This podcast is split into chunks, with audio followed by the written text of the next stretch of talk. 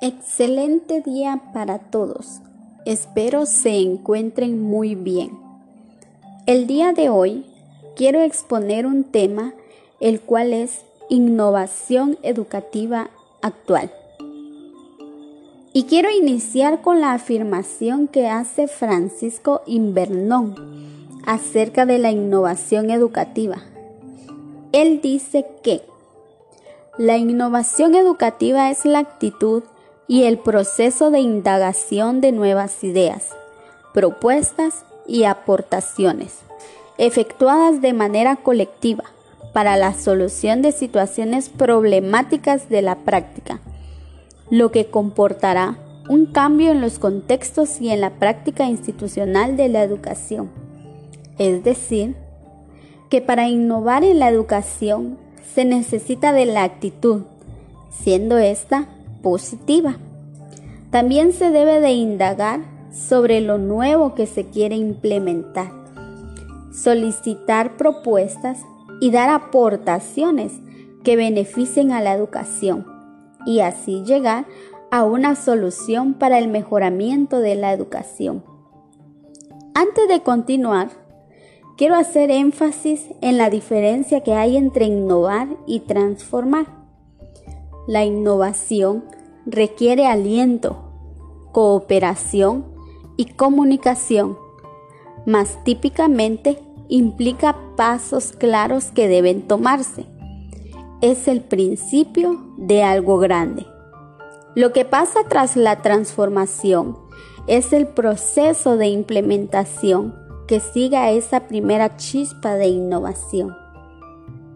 En otras palabras, la diferencia que existe es el tiempo, debido a que la innovación surge al instante, pero la transformación requiere de tiempo. Dentro de la innovación educativa, también podemos mencionar que tiene relación con la sociedad.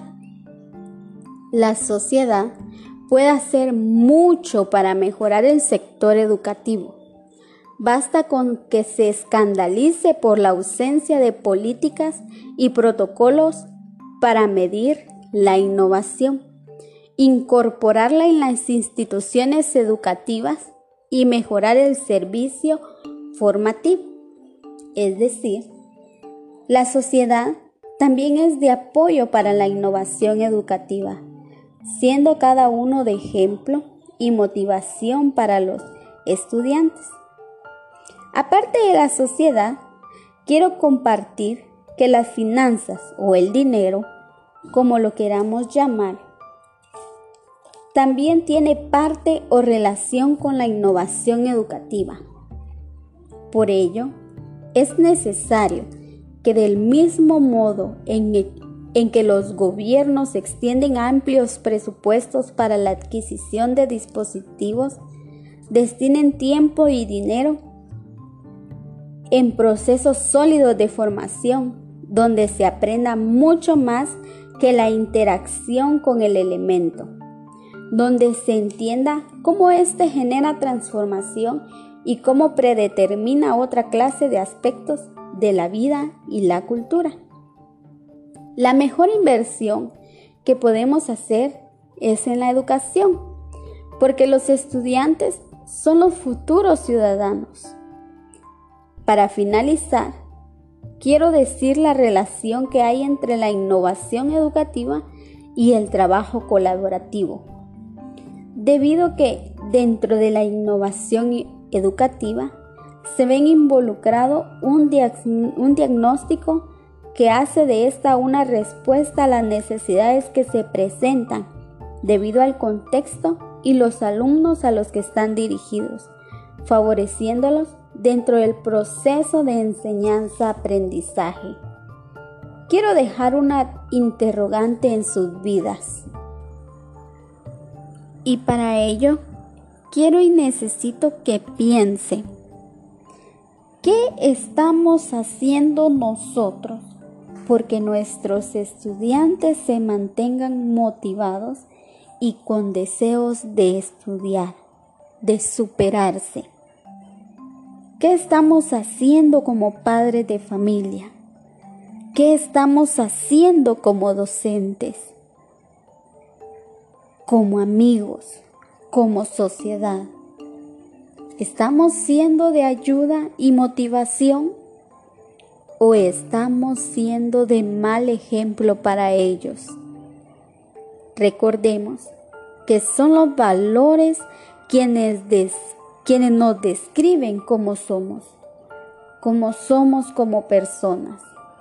Y es en el trabajo colaborativo donde vemos cómo son nuestros estudiantes. Es allí donde nosotros conocemos los valores de ellos. Si les gusta o no trabajar en equipo.